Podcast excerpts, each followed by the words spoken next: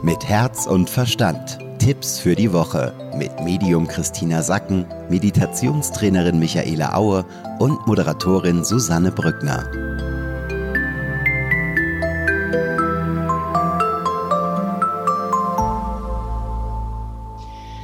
Angst vor den eigenen Träumen haben. Das ist unser Thema heute bei den Tipps der Woche und damit herzlich willkommen und hallo an Christina Sacken und Michaela Aue. Hallo, liebe Susanne. Hallo. Schön, euch zu sehen. Ja, und äh, Christina, wir haben ja bei der Energievorschau ein ganz großes Thema gehabt, dass wir eben richtig groß träumen sollen, dass wir uns festbeißen sollen in unseren Träumen, dass wir uns richtig reinschmeißen sollen mit allen, mit allem, was wir haben. Und die geistige Welt hat ja gesagt, dass wir dazu neigen, viel zu klein zu träumen und dass alles noch viel, viel größer werden kann, als wir es geplant haben. Das klingt ja erstmal fantastisch und es gibt ja auch diesen Spruch, ähm, wenn uns unsere Ziele keine Angst machen, dann sind sie zu klein. Also wir sollten uns wirklich so große Ziele stecken, dass sie uns auch so ein leichtes Schaudern über den Rücken jagen. Und wir wollen heute darüber sprechen, ja, groß träumen, wie geht das überhaupt? Wie mache ich das? Wie kann ich noch größer träumen, ohne in komplett in die Angst zu fallen? Ähm, Christina. Ja, also wie kann ich groß träumen? Das mache ich übers Herz. Also ich verbinde mich mit meinem Herzen und stelle mir dann vor, dass jeder Stern am Himmel einer von meinen Träumen ist. Also ich mache mir das wirklich bewusst so, dass es unendlich viele Träume gibt, immer wieder und verbinde diese unendliche Anzahl an Sternen mit meinem Herz, um mir selbst auch begreiflich zu machen, auch meinem Verstand begreiflich zu machen. Guck mal, so groß kann es sein, so viel kann da sein und mich daran zu erinnern, warum ich hier bin, warum ich hierher gekommen bin, damit ich eben diese Träume habe und die auch verwirkliche. Denn auf der anderen Seite halten uns ja diese Selbstkritik und diese Selbstzweifel davon ab, groß zu träumen. Also das heißt, ein, sag ich mal, normaler deutscher Verstand, ja, wird immer wieder dazwischen gehen und halt so sagen, so, oh Mann, ähm, das ist gar nicht möglich und, und, und du wirst eher drüber nachdenken, darüber, was trennt mich denn von meinem Traum, warum schaffe ich das nicht, ähm, ich komme da gar nicht hin. Also das Erste ist, dass du diesen Verstand, diese, dieser Kritik, die du im Verstand hast, dass du der was entgegensetzt. Und zwar was entgegensetzt, was auch da ist, nämlich deine Herzkraft und diese, dieser große Sternenhimmel über dir und diese, dieses Bewusstsein, wow, das wäre alles möglich. Und dann der zweite Schritt, den ich mache, ist, dass ich mich ganz konsequent daran erinnere, was ich schon für Erfolge erzielt habe. Ja, dass ich halt so schaue, was habe ich denn alles schon geschafft, von was habe ich denn schon geträumt, ja, was vielleicht auch mein Kritiker innen drin gesagt hat, wow, das ist unmöglich und dann habe ich es geschafft. Also so sich da abholen bei dem, wie weit man schon gekommen ist und nicht immer nur darauf gucken, welchen Weg man noch vor sich hat, sondern auch mal so sehen, so, boah, krass, was habe ich eigentlich schon alles geschafft. Absolut. Und was ich auch wichtig finde, das hast du schon gesagt mit den Selbstzweifeln, dieses Erkennen von diesem kleinen, aber oft feinen Unterschied zwischen, ich habe tatsächlich eine berechtigte Angst, ja, weil eventuell etwas passieren könnte, was vielleicht nicht gut ist für mich und mein Leben und aber Angst im Sinne von, ich nenne es immer gerne so positive Aufregung. Also wenn man wirklich aufgeregt ist, Excitement spürt über das, was man sich da eigentlich wünscht und wo man eigentlich hin muss, weil man halt aus der Komfortzone raus muss. Ja, weil das ist ja auch oft mit diesen Träumen verbunden, dass wenn, besonders wenn man groß träumt, dass diese großen Träume sich halt nicht innerhalb der eigenen Komfortzone befinden, sondern außerhalb. Ja, und da einfach immer mal wieder reinspüren und gucken, okay, nee, da ist wirklich so eine positive Aufregung, weil ich weiß, dass das ist was, was ich mir so sehr wünsche, dass, dass ich eigentlich fast gar nicht glauben kann, dass es passiert, aber ich muss mich halt wirklich sozusagen dahin äh, bewegen und meine Komfortzone verlassen. Ja, ich glaube, das ist nochmal ein wichtiger Unterschied und das kennen wir ja alle, so diese schon auch Nervosität, so wie wenn du einen neuen Job anfängst. Ja, du bist irgendwie aufgeregt, du bist auch ein bisschen ängstlich, ein bisschen nervös, aber genau dieses Gefühl und Wachstum beginnt halt erst dann, wenn wir die Komfortzone verlassen. Und Christina, du hast es anfangs schon gesagt, ähm, das ist teilweise so ein typisch deutsches Ding auch, dass wir uns halt eher auf unsere Schwächen konzentrieren. Und wenn wir äh, einen Traum haben, uns den vielleicht manchmal auch schnell wieder ausreden, weil wir sagen, naja, das schaffen wir eh nicht, das können wir eh nicht, da sind wir zu dumm, zu dick, zu was auch immer. Ähm, wie schaffe ich es denn, dass ich mich eben nicht auf meine Schwächen konzentriere? Weil wenn ich das mache, ist klar, werde ich scheitern an meinen Träumen.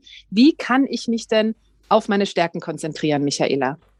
Ich glaube, was wir oft unterschätzen, ist, dass also vielen Leuten sind ja ihre eigenen Stärken gar nicht bewusst und man denkt ja immer, das muss, keine Ahnung, irgendwas ganz Abgefahrenes sein. Und wenn du einfach mal reinspürst und dich fragst, was fällt mir eigentlich leicht? Was kann ich so gut und was kommt so easy zu mir, dass ich nicht mal darüber nachdenke, dass es mir nicht mal auffällt, weil ich denke, aber das kann doch sowieso jeder. Ja, und da merkt man dann eben, wenn man mal mehr drüber nachdenkt, dass es halt nicht jeder kann. Und davon dann einfach mehr zu machen. Also bei mir ist es zum Beispiel, äh, um es ein bisschen anschaulicher zu machen, ich kann total gut in Gruppen mich bewegen und kriege unterschiedliche Menschen in Gruppen einfach immer zusammen. Das musste ich in meinen alten Jobs ständig machen. Ich habe viel Eventproduktion gemacht früher, bevor ich äh, Meditation Fulltime unterrichtet habe. Und da ging es immer darum, alle irgendwie glücklich zu machen, auf jeder Ebene, quasi vom Model bis zur Toilettenfrau. Und das war überhaupt kein Problem für mich, alle zusammenzubringen und zu gucken, dass jeder weiß, wo er ist. Aber und ich habe immer gedacht, aber warum? Das kann doch jeder, bis mir halt irgendwann aufgefallen ist, dass das nicht jeder kann und dass das ein Talent und eine Stärke ist, da, die ich habe, diese Leute so zusammenzubringen. Aber es hat eben auch ein Weilchen gedauert. Deswegen einfach mal dahin gucken, was fällt dir so leicht, was ist so easy für dich, dass du nicht mal drauf kommen würdest, dass es eine Stärke sein könnte.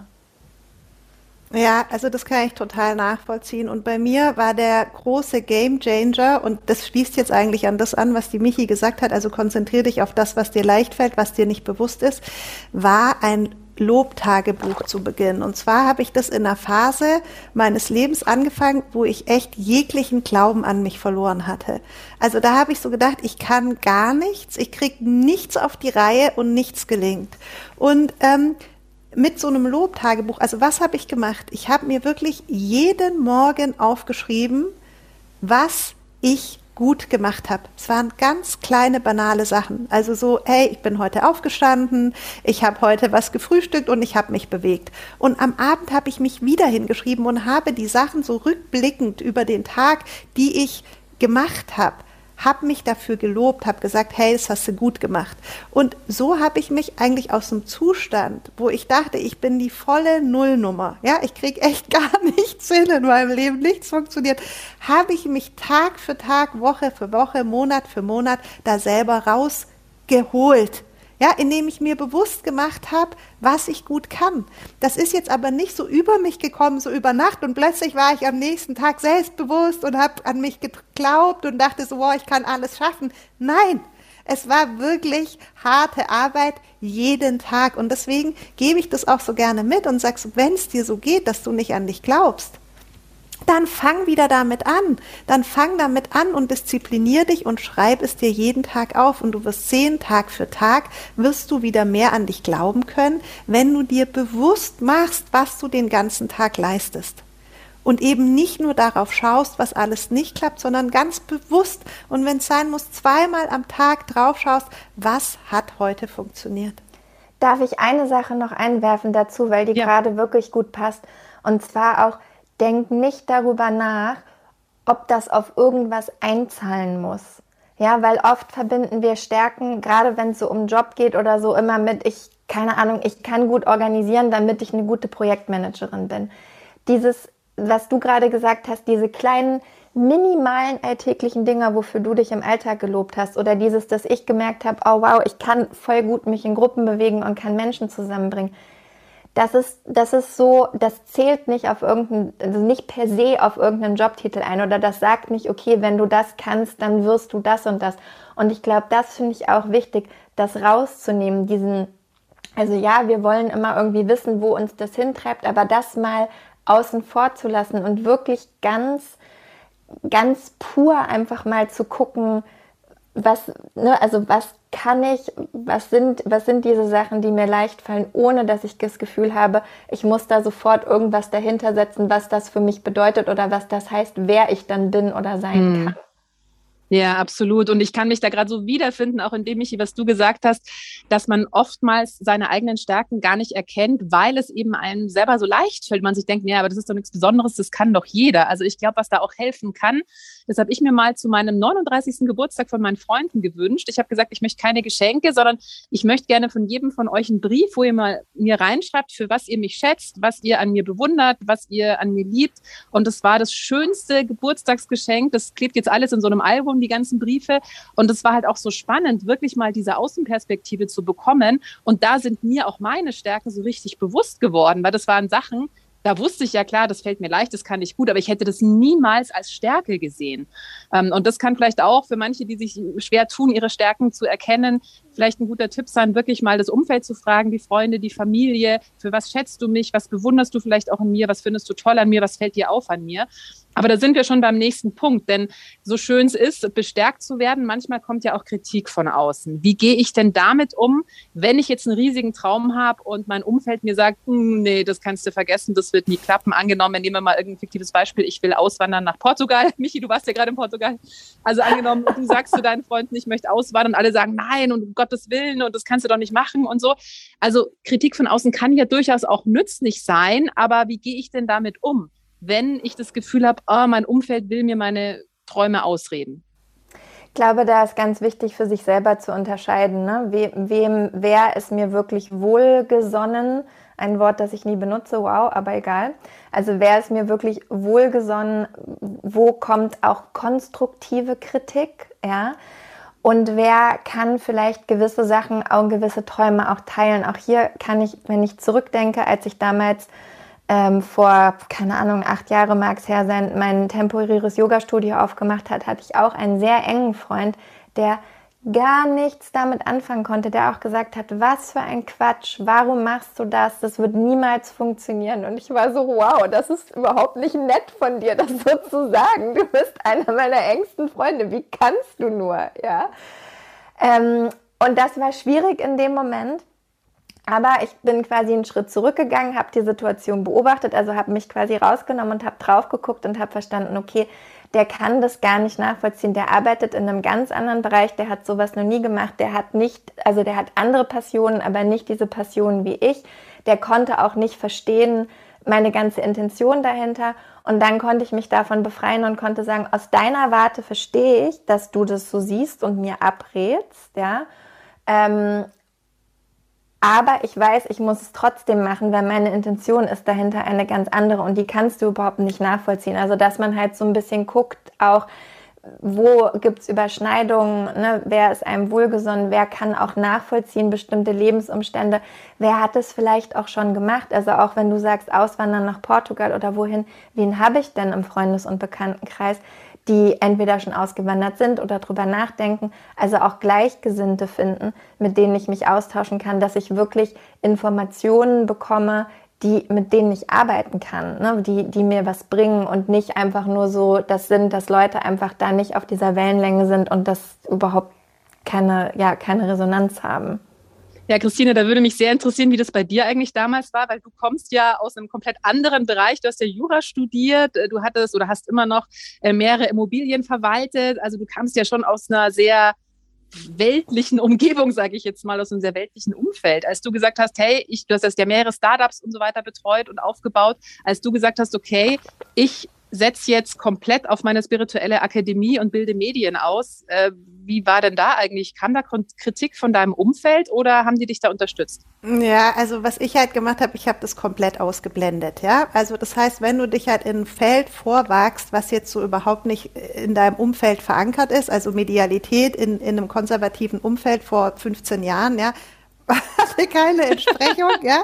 So, und ähm, mein Glück war, dass ich das einfach, dass ich mich da abgeschottet habe. Also ich habe einfach, was die Michi gesagt hat, ja, ähm, dass der, dass ich habe realisiert, die, die verstehen das überhaupt nicht, ja. Also da brauche ich gar nicht zuhören, nicht ein bisschen, ja, sondern einfach gar nicht. Ich habe da Rollladen runter, einfach gar nicht hingehört. Also überhaupt nicht ernst genommen. Ich habe so gedacht, so, hey, das, was wollt ihr mir denn darüber erzählen? Ihr habt davon null Ahnung. So, natürlich ist, ist jetzt als Medium und so wie ich ticke, bin ich ja angebunden an die geistige Welt. Und das hat mich natürlich da durchgetragen und das würde ich auch jedem empfehlen. Also ich habe so einen engen Kontakt zu meinem Geistführer und das hat sich in dieser Zeit intensiviert. Also ich habe wirklich ausschließlich über meine eigene geistige Führung und meinen Geistführer habe ich meinen Weg bestritten, weil in meinem Umfeld habe ich überhaupt niemanden gekannt, der damit irgendwas anfangen konnte. Also null, ja, so.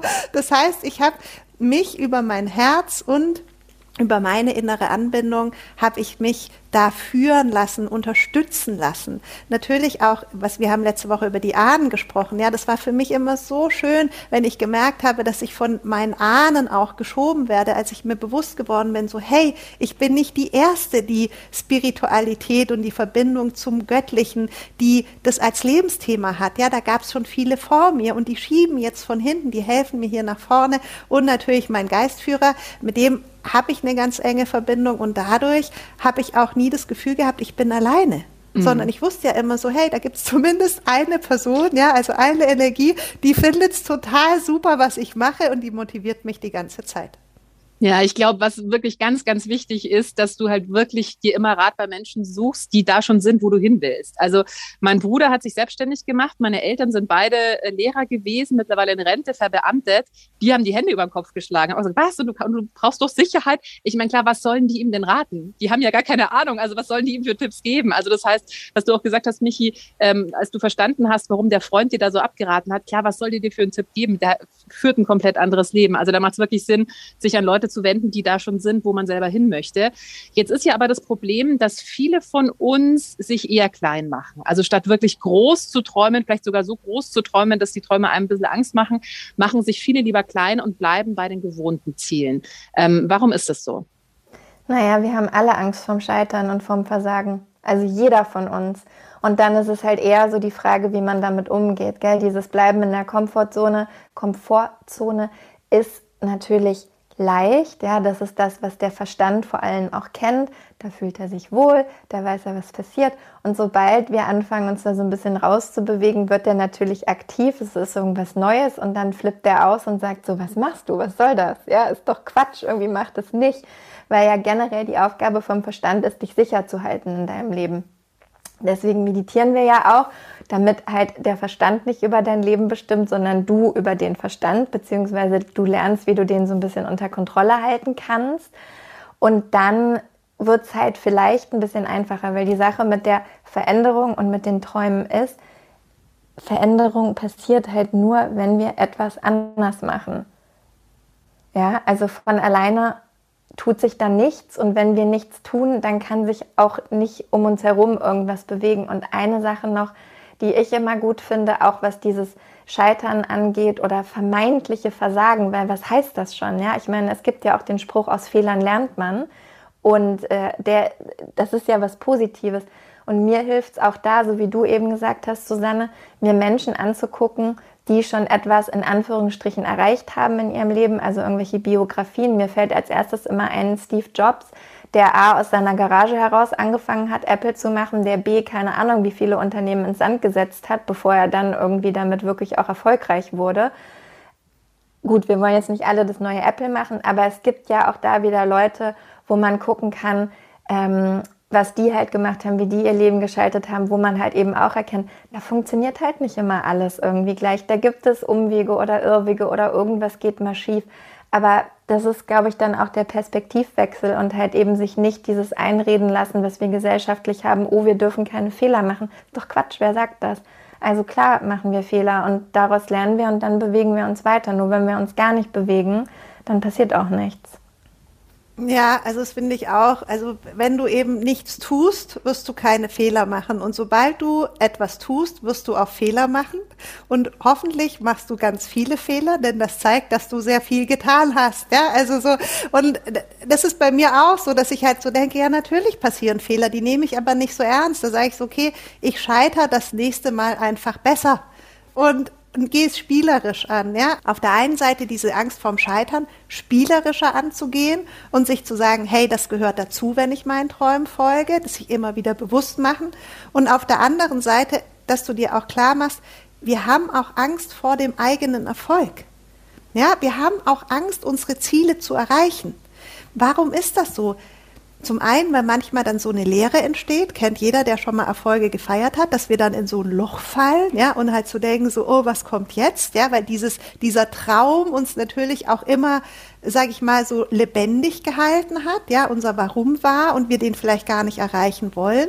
Und auf der anderen Seite ist es auch, dass wir Angst haben, dass wir es vielleicht gar nicht verdienen ja, dass wir nicht gut genug dafür sind, dass wir ein Fake sind, dass wir dann halt sozusagen unsere großen Träume erreichen, obwohl wir es nicht verdient haben.